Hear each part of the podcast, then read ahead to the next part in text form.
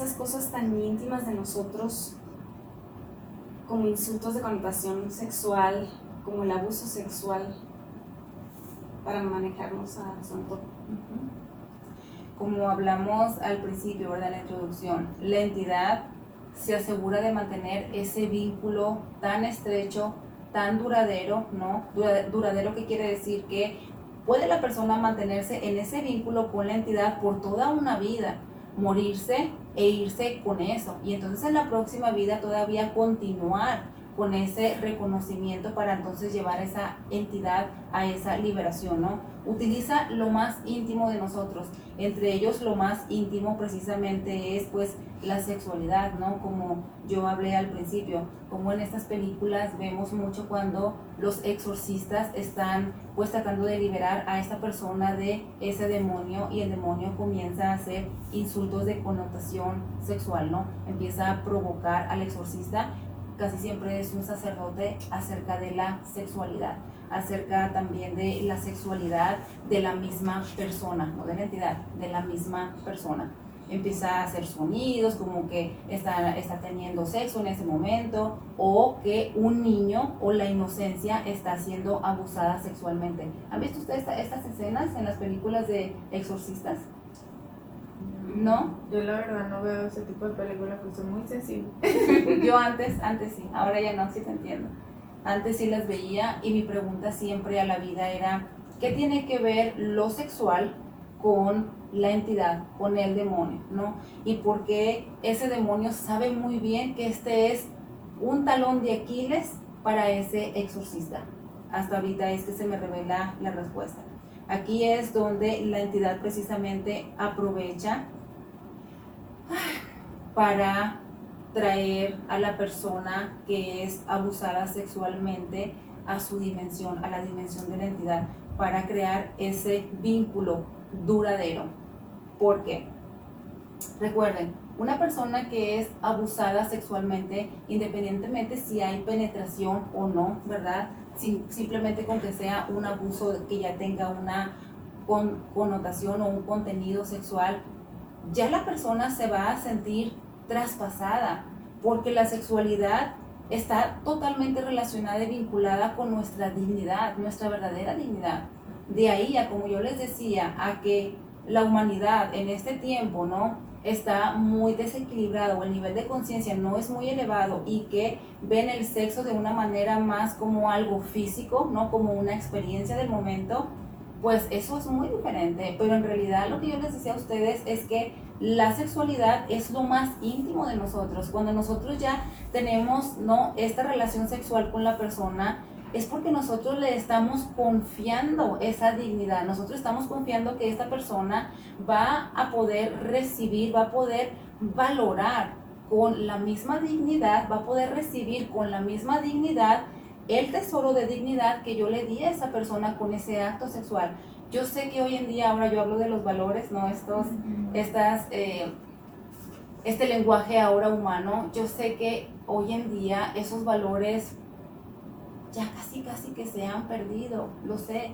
Y las personas cuando hablamos de la dignidad o de esos valores en cuestión de este tema, sonamos como cursis, como exageradas, pero verdaderamente desde nuestro verdadero origen, nuestra dignidad se basa y comienza humanamente en nuestra sexualidad, cómo somos, cómo nos proyectamos, cómo expresamos esa sexualidad tanto en mí misma como en otra persona.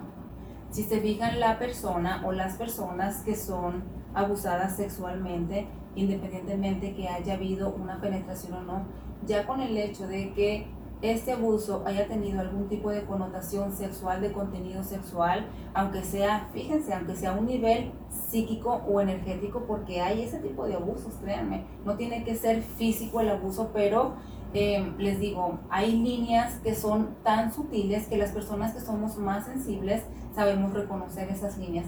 No hacen falta nuevamente los sentidos físicos que son las palabras, la vista, algún gesto, nada de eso para poder nosotros identificar ese traspaso de la persona, traspasó mis límites, traspasó mi espacio, ya irrumpió en lo más íntimo y en lo más puro de mí.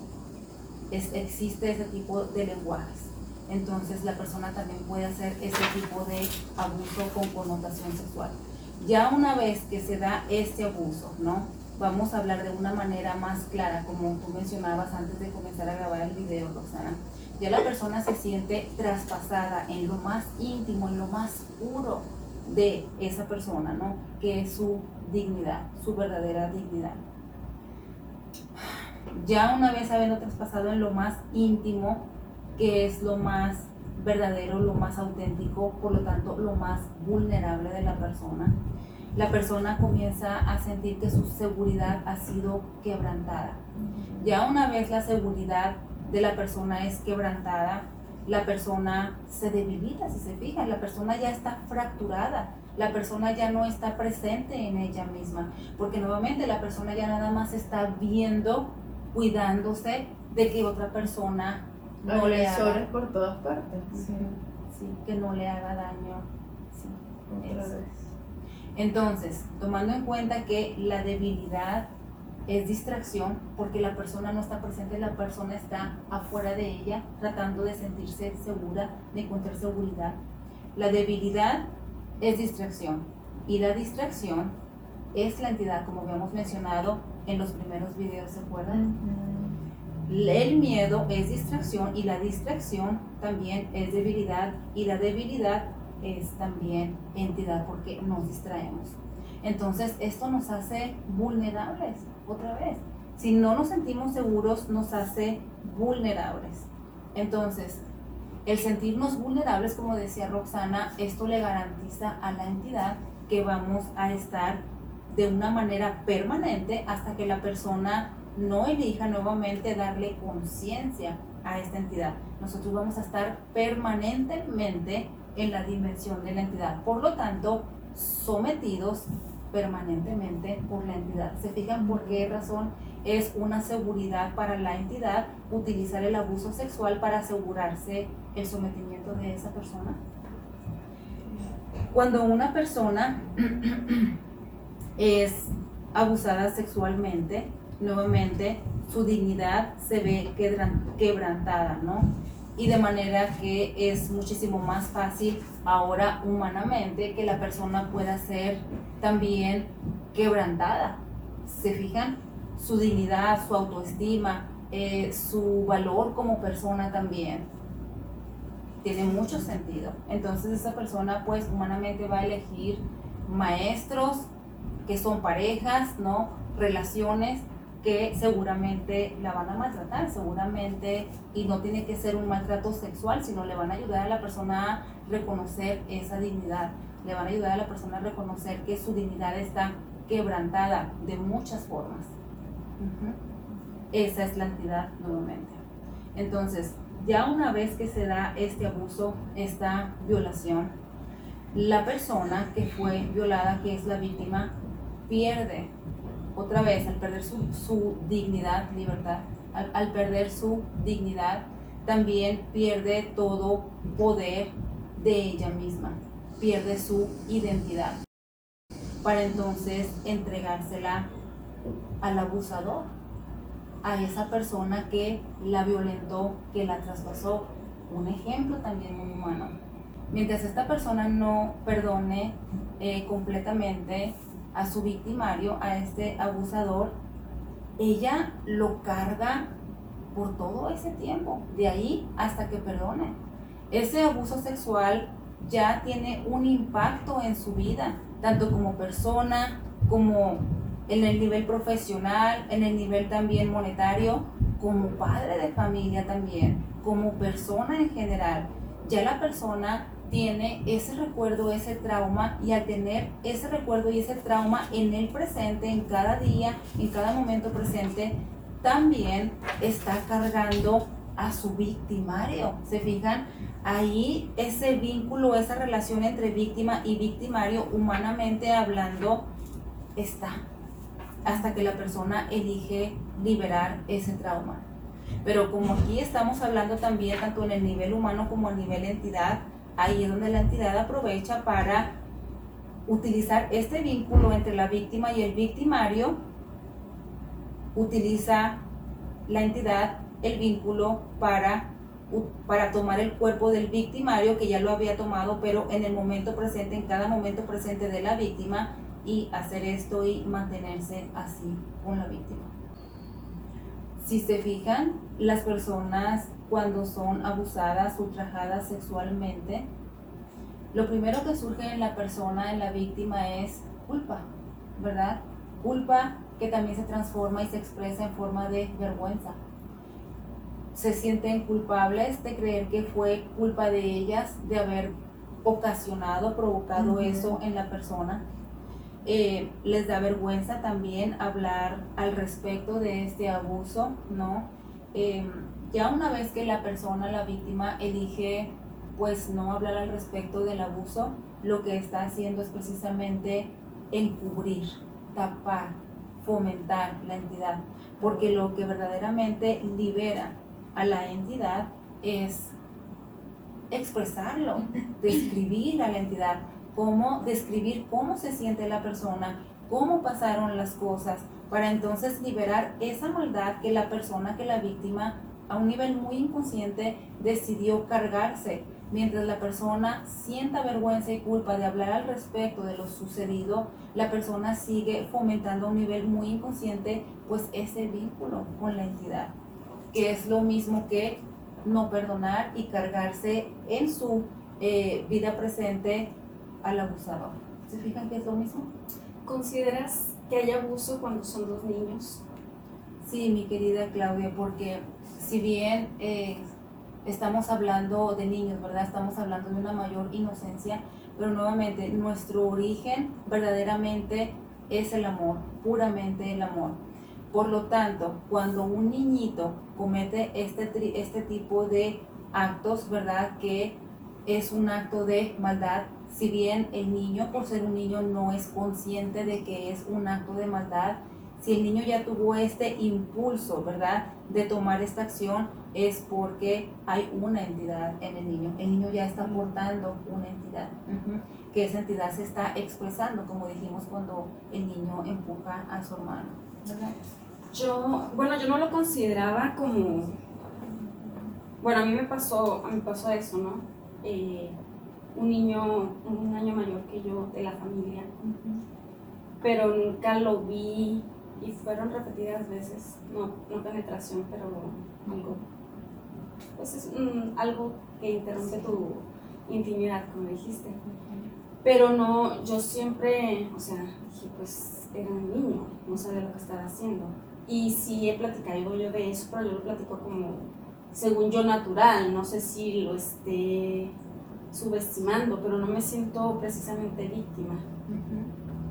Sí, pues esos son bloqueos, mi querida Claudia, porque pues ustedes no, no se dan cuenta, ¿verdad? Pero detrás de cámaras nosotros tenemos que hacer pausitas, ¿verdad? Para respirar, liberar esos bloqueos que se dan en el momento, tenemos que pausar el video. Entonces esas son señales claras de que está esa entidad muy protegida por la persona, por el miedo, ahora sí, a un nivel humano de enfrentarse a ese trauma, ¿no? Prefiere la persona mejor bloquearlo, adormecer, ¿no? Ese dolor, ese sufrimiento, ese trauma, para entonces no poder verlo. Esa es la entidad. ¿Se acuerdan? Al principio hablábamos de las características de la entidad y una de las características es este estado mental de adormecimiento, ¿verdad? El, el no sentir nada, el matar la vida para no sentirla. Esa es la entidad precisamente. Pero muchas gracias, mi querida Claudia, por compartir esto, porque enseña mucho a las personas. Recuerden que cada uno de nosotros eh, procesamos de una manera diferente nuestras experiencias, la información. Si bien unas personas a lo mejor entrarían en una depresión muy profunda, que les costaría mucho salir adelante en sus vidas, y otras personas se van al otro extremo que es bloquear, ¿verdad? Y no, ningún, ningún lugar es mejor que el otro, es exactamente el mismo camino, ¿no? Que es liberación a través del proceso de perdón, pero que es la misma práctica, ¿no? Liberar esa entidad.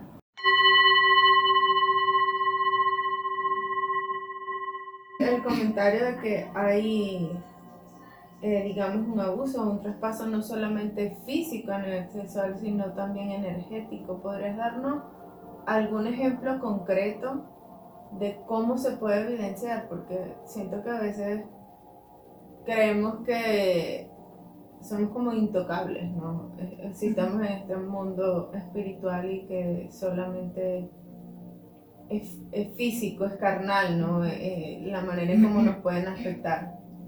Me encanta, mi Roxana, tu pregunta en tiempo perfecto. De verdad me encanta. Desde aquí va. Eh, la respuesta que voy a dar no necesariamente tiene una connotación o una dosis directa a nivel sexual, pero está relacionado. Es como nosotros como humanos podemos vivir una experiencia desde niveles más sutiles que no tiene que ver directamente con lo sexual, más sin embargo el mensaje a un nivel más psíquico tiene que ver con lo sexual. Ahí les va, miren. Yo eh, tuve en algún tiempo, ¿no? En mi vida tuve este, este evento, ¿no? Esta clase donde había un grupo bastante grande de personas ustedes saben que yo tengo una preparación, ¿no? Eh, antes, durante y después de cada evento, de cada taller, una preparación consciente.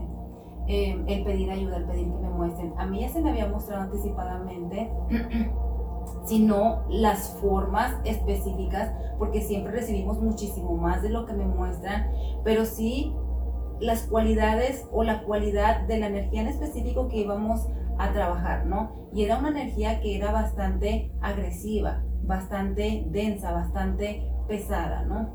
Eh, ya me habían mostrado eso. Entonces yo fui a este evento y todo salió en ese momento de maravilla. Pero ¿qué pasa que cuando yo termino ese evento me siento totalmente em, cubierta, ¿no? Y también saturada, me sentía pesada por esta energía de culpabilidad. Me sentía terriblemente culpable, a pesar de que todo había salido muy bien. Se fijan, a un nivel externo todo se miraba perfectamente bien, pero yo estaba cubierta de una culpa tremenda que yo comenzaba, no, desde mis dones comencé, comenzaba a expandirlos para poder identificar paso por paso durante el evento que había hecho yo mal, porque en mí se sentía como que yo había hecho un mal tan extremo y tan terrible y yo con mi afán de querer liberar esta culpa, de entenderla, era como ir punto a punto. Cuando yo me caché haciendo esto, que fue segundos, ¿no? Que yo no hago esto, pero me caché haciéndolo, hice la pausa, respiré y dije, corazón, mi corazón me lo va a decir todo. Pues entonces ya llegué a mi casa, me alisté para dormirme. Ay, me dormí.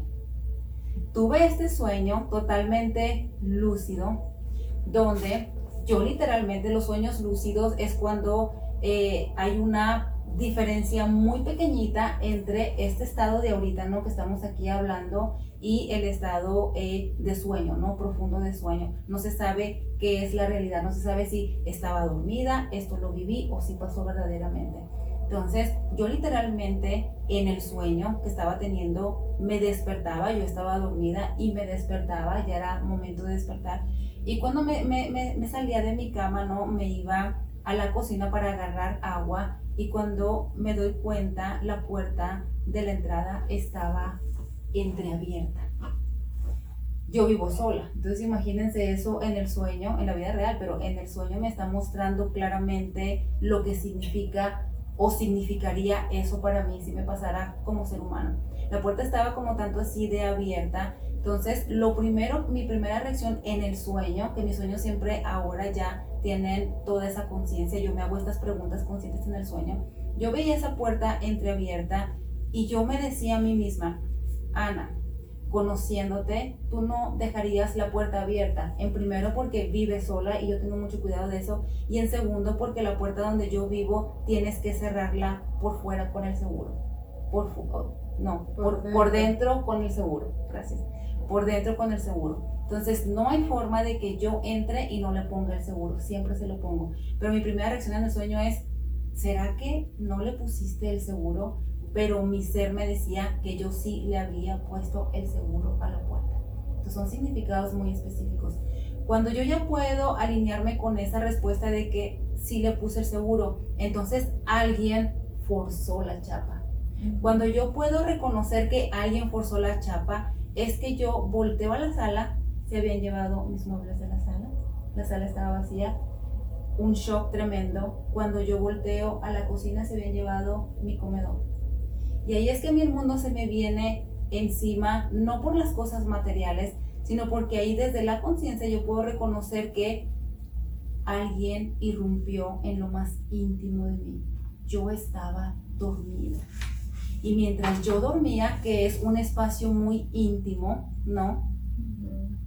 Alguien se metió a mi casa, pudo haber hecho conmigo lo que quiso, gracias a Dios no lo hizo, pero pudo haber irrumpido en lo más íntimo de mí. Se llevó los muebles y para mí eso fue como, wow, son muebles, compro otros, pero estaba en un espacio muy íntimo de mí, estaba dormida. Como que ya ese espacio para ti no representa tanta seguridad como antes de ese acto. Sí, porque hablábamos de la vulnerabilidad. Cuando uno está dormido, se supone que uno está dormido porque está confiando que está seguro, ¿verdad? Seguramente una, una persona, eh, no un indigente que ya está más acostumbrado, más aclimatado a dormir en las calles, pero una persona que se queda sin hogar y que por primera vez tiene que dormir debajo de un puente, esa persona no va a dormir en paz, ¿verdad? Esa persona va a tener muchísimo miedo, no sabe qué esperar. Fíjate que ahorita haces tú la conexión con el sueño y y realmente es en el momento donde estamos vulnerables, ¿verdad? al 100%. En un curso que, que yo hacía de contra, era la prevención del abuso infantil, eh, nos daban los, los perfiles y como los momentos más vulnerables de los niños. Y en todo momento, todo llegaba a la misma, a las horas del sueño.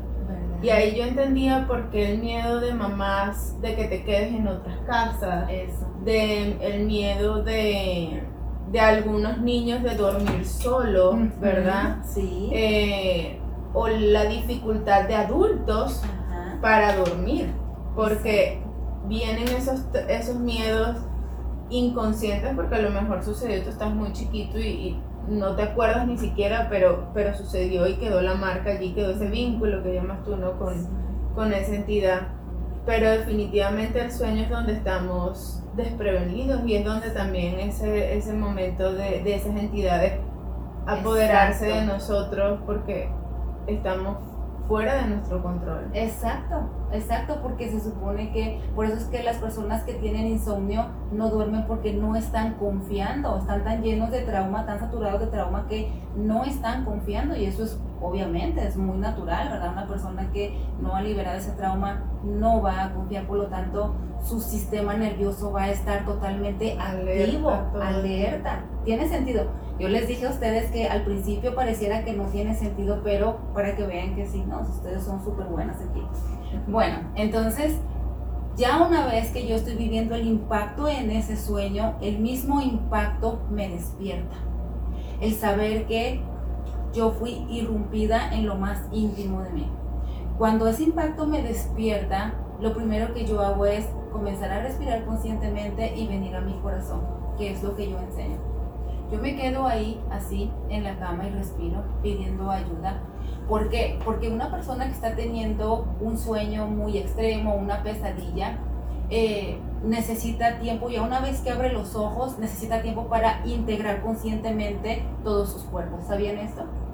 Si se fija una persona que despierta de una pesadilla, despierta manoteando y gritando y hasta que no haces contacto, ¿no? Ojo con ojo, ¿verdad? Y le dices, estoy aquí, la persona es que reacciona y hace esto, ahí sus cuerpos vuelven a integrarse conscientemente. Qué padre, ¿verdad? Hablar de esto.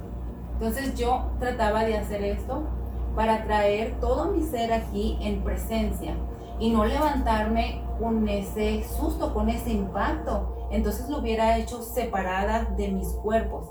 Y pues ahí no es una manera bonita de comenzar el día, ¿verdad? A mí siempre me gusta comenzar el día lo más consciente que se pueda.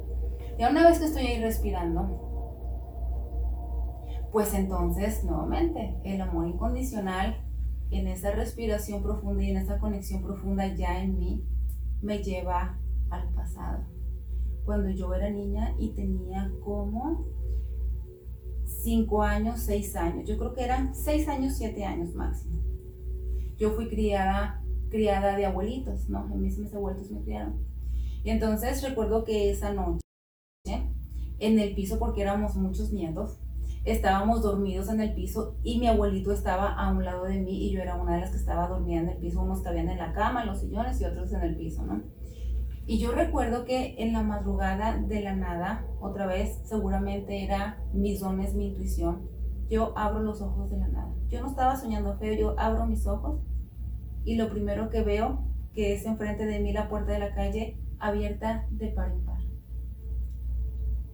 Y yo cuando veo eso, imagínense una niña, yo lo primero que hago es lo que les decía, ¿saben? Asegurar el rebaño. Yo hice esto, no me acordaba de esto hasta ahorita. Yo veo que todo el mundo esté completo y sano. Cuando yo veo que todo el mundo está completo y sano, yo hago esto como que, ay, y después de que hago esto es, y entonces, ¿para qué entraron? Y veo que se llevaron el estéreo. El estéreo era yo creo que lo único valioso que había en la casa de mi abuela porque éramos muy pobres, ¿no? No cualquiera tenía estéreo en ese tiempo, eran esos estéreos grandotes. Entonces se lo llevaron, ¿no? Cuando yo veo que se llevaban el estéreo, hay otra vez me entra este miedo de nos pudieron haber hecho algo muy malo. Éramos muchos niños con dos abuelitos, con dos viejitos, imagínense.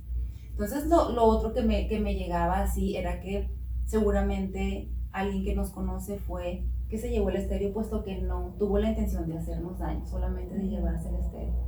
Entonces yo despierto a mi abuelita, ah, pues se llevaron el estéreo. Y mi abuelita inmediatamente, eh, ella era todo un personaje, ¿no? se levanta y su estéreo era su querer, porque era lo único valioso en esta casa. Entonces se levanta y lo primero que ella hace es salir a la calle. Y cuando yo veo que ella sale a la calle, yo digo, tengo que ir con mi abuelita nuevamente para protegerla, una niña de 6 años, ¿no? Tengo que ir con mi abuelita para protegerla. Enfrente de la casa de mi abuelita está el kinder y está la escuela primaria a las que yo fui, enfrente, cruzando la calle. Entonces ahí había un velador, él cuidaba la escuela, ¿no? Toda la noche. Mi abuelita fue, yo le digo, voy con usted abuelita, fue a, hablar con el velador para preguntarle si él había visto, escuchado algo extraño. Pues el velador obviamente no, pues porque estaba dentro de la escuela. Pero el velador salió, ¿no? Y afuera en la, puerta de, la, de la escuela, hablando con mi abuelita, ellos dos, platicando de lo que pasó y de las tragedias. Ya una cosa lleva a la otra, ¿no? Una tragedia lleva a la otra. Ellos dos, siendo adultos, platicando, yo empecé a escuchar muy claramente unos gemidos de mujer.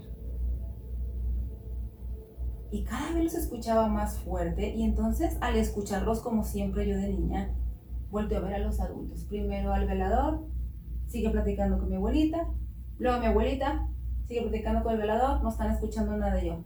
Entonces en imaginación, sigo escuchando, nuevamente, no escuchan, nadie, sí escucho, esto es verdadero.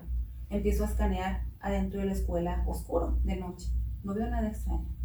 No veo nada extraño en la oficina del velador, nada. Se escuchaba que era una mujer que estaba teniendo relaciones sexuales. Y yo me asusté porque pues yo siendo niña, no sabiendo nada de eso, no sabía si la persona estaba sufriendo. sí, sufriendo o no sufriendo, ¿verdad? Pero si no sufría, si estaba disfrutando, igual era como que, ay, ok, la persona está bien. Pero yo quería saber si estaba sufriendo o no para ayudarla nuevamente, ¿no? Pero esa noche, ¿saben? Desde entonces, teniendo yo 6, 7 años máximo, yo tenía esta pregunta a la vida, a Dios. ¿Qué relación tiene el que se hayan robado el estéreo con los gemidos de connotación sexual? ¿Qué tiene que ver el sexo con esto? Pues gracias a que tuve precisamente este evento y fue conectado con este sueño, y preparando el material para reconocer cómo la entidad crea el vínculo que perdura, que es permanente con la persona, hasta que la persona no le da conciencia. Cómo está relacionado lo sexual. En ese momento, ¿para qué, siendo una niña, para qué yo iba a tener que escuchar eso desde otras dimensiones? Ya me estaba hablando, ya me estaba mostrando de la entidad esas personas que se robaban el estéreo portaban una entidad, porque si no, no se hubieran robado el estéreo. ¿Se fijan? Que es la misma energía que yo liberé, que dije que era tan agresiva en ese evento y que por eso tuve ese sueño como recordatorio de lo que yo viví de niña. Ah, mira, tomando en cuenta lo que también tú comentaste de niña, ¿verdad? uno no se da cuenta en verdad lo que uno vive en el momento presente, pero de verdad que sí causa impactos muy grandes grandes en nuestra vida que no nos damos cuenta. Pero, nuevamente, es gracias a que nosotros podemos hacer nuestra práctica consciente, que podemos darle conciencia, volver a vivir esos eventos del pasado, ¿verdad? Ahora en el presente, desde esta mayor conciencia, para entonces yo poder dar lo que no di en aquel entonces porque no sabía. ¿Se fijan? Así es como cerramos estos agujeros negros de los que hablamos en videos anteriores. Entonces es recordar lo que viviste y ponerle conciencia a respirar no recordarlo porque la misma vida te pone, te vuelve a poner ahí en ese mismo lugar, mm. ¿verdad? Pero la reacción me encanta, me encanta como reacción. Gracias, Claudia. Sí. La vida misma nos pone ahí, nosotros no tenemos que recordar porque esto sería otra vez despertar el trauma. ¿Qué tal si no estamos listos para hacer esto y entonces es contraproducente, ¿verdad? En vez de que sea beneficioso. Pero la vida, el amor incondicional se encarga de hacerlo ahí, de ponernos todo lo que necesitamos. Ahora, es cierto, la gran mayoría de las personas, incluso en el presente, cuando ya tienen un nivel de conciencia más elevado, vuelven y se enganchan. Vuelven y se enganchan eh, con esa, esa, esa experiencia del pasado e inicialmente responden desde ese miedo, desde ese trauma. Pero es gracias a que la persona ya está trabajando conmigo que yo puedo nuevamente recordarle que, hey, respira, para que vengas aquí. ¿Para qué queremos respirar, venir al corazón y estar presentes? ¿Para qué? Para nosotros poder validar desde la conciencia de que ya no soy la misma niña de aquel entonces, ¿se fijan? O ya no soy la misma adulta de aquel entonces, ya tengo un nivel mayor de conciencia, por lo tanto ya puedo responder diferente. O si quieres responder, porque tal vez en ese momento, por el mismo miedo, el mismo control Pues lo que yo estoy hablando es desde la guía, ¿no? El recordatorio que yo les doy. Ahí sí, sí se puede responder con conciencia, pero es cierto, como digo yo, la reacción automática de la persona es engancharse. Ustedes lo viven conmigo también, ¿no? Como viene este recordatorio de mí y ustedes vuelven y regresan y se alinean y dicen, uy, es cierto, es cierto, ¿verdad? ¿Cómo pierdo? ¿Verdad? ¿Verdad? Sí. Lo que estoy entendiendo es que dices que no necesitamos recordar el evento que de cierta manera nos va a traer, o sea, como dicen, tropiezas con la misma piedra varias veces. Aunque por decir antes un abuso sexual, puede ser otra clase de abuso o donde te sientas forzada, no validada o algo así. Entonces ahí es donde puedes poner conciencia y se resuelve la cadenita. Sí, mi hermosa, porque lo que tú acabas de decir nuevamente, aquí están los diferentes niveles de conciencia. ¿Saben que estos son mis lenguajes? Yo me deleito cuando yo estoy aquí, de verdad. Ahí va. En esa experiencia que se vivió humanamente, terrenalmente, desde siendo un humano físicamente, desde el cuerpo mental, incluso el emocional, el físico, esos tres, mental, emocional y físico, se vive desde un nivel de conciencia, desde una percepción específica, a un nivel más humano. Más sin embargo, a un nivel psíquico, uy, ahí es donde se encuentran estos niveles de conciencia. Niveles de conciencia, que es el trabajo que yo hago con ustedes. Ustedes comienzan a trabajar conmigo y es como pelar la cebolla, quitarle las capitas a la cebolla, literalmente. Que cada vez vamos más profundo, más profundo en esa liberación para entonces regresar a nuestra plenitud, a ese reconocimiento de que yo ni siquiera era esto. Estaba cargándolo como forma de trauma, pero solamente era energía saturada que yo no estaba lista para ver, por eso es que formaba la entidad. Pero ya con este trabajo que vamos quitándole cada eh, capa a esa, a esa cebolla, queda lo que soy yo, que es ese núcleo, que es esa verdad que yo soy. ¿Se fijan? Entonces, sí, mi querida Claudia, puede uno vivir una experiencia que no tiene nada que ver con lo sexual como mi sueño con los muebles, pero como si está relacionado con lo sexual. Lo que pasa es que la psique trabaja de formas tan... Recuerdan, como yo les había dicho, que la mente tiene de verdad una capacidad infinita de crear. Entonces, si nosotros no somos seres conscientes, nuevamente, no vamos a tener una mente por lo más seguro entrenada y la mente se va a dispersar, va a crear estas, estas estas situaciones, relaciones. Estas realidades distorsionadas. Es, pero sí, dije relaciones, ¿verdad? Me encanta, sí, relaciones. Bueno, ¿ustedes tienen alguna pregunta al respecto? ¿Sí se entendió esto, mi querida Claudia? ¿Sí? Te quedaste muy pensativa. ¿Qué te dio esto? ¿O qué no te dio? No, pues fue, eh, o sea, si está, con lo que contestaste, se estabas validando lo que yo entendí, ¿no? Entonces sí está bien. Sí, está bien. Bueno, sí, sí entendí. Sí. Es que todo tiene que ver si se fijan. Ahora sí voy a hablar del núcleo. Este es el núcleo, que es la dignidad. Este es el núcleo, ¿verdad? De aquí de la dignidad hay muchas ramitas. Sexualidad, robo, fraude, infidelidad, abandono. Imagínense. Pero el núcleo es la dignidad, es la verdad de uno, es lo más puro de uno, lo más íntimo.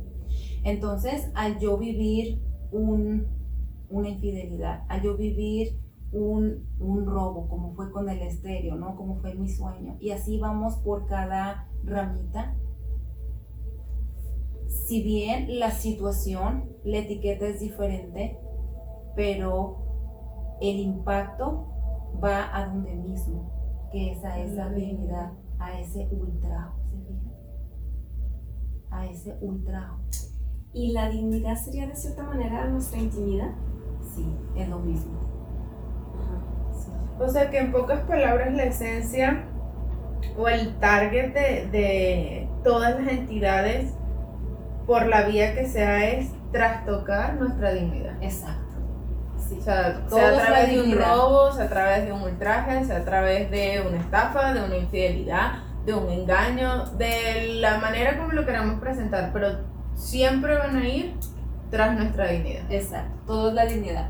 Porque la dignidad, estoy hablando de la dignidad verdadera que es la divina. Todo comienza con la dignidad, el reconocimiento de nuestro ser divino, que acuérdense que es que es pleno, es puro, por lo tanto es digno. Cuando hay dignidad, no hay culpabilidad. La culpabilidad es donde nace la entidad. ¿Se fijan? ¿Tiene sentido ahora? Si hay dignidad plena, pura, si hay reconocimiento de la dignidad, no hay cabida para la entidad. Ahora, humanamente, voy a explicar esto humanamente.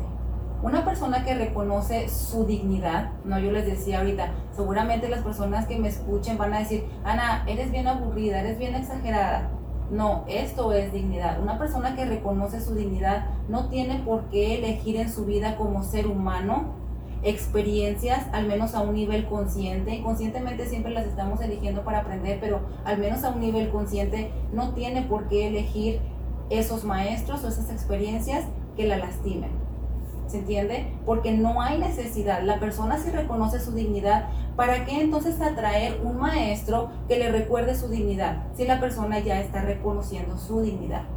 Nosotros atraemos a los maestros que necesitamos porque hay una necesidad de nosotros de reconocer que es aprender. Pero si no está esa necesidad, entonces ¿para qué? ¿Se entiende? A niveles inconscientes sí uno lo elige porque acuérdense que están los contratos del alma, ¿no? Uno siempre está aprendiendo. A un nivel consciente, a nivel humano, la persona que ya reconoce su dignidad no va a elegir vivir esas experiencias dolorosas con esas personas. Que todo, que tiene que ver con las adicciones y todo eso, ¿no? Con el maltrato precisamente. El maltrato en general.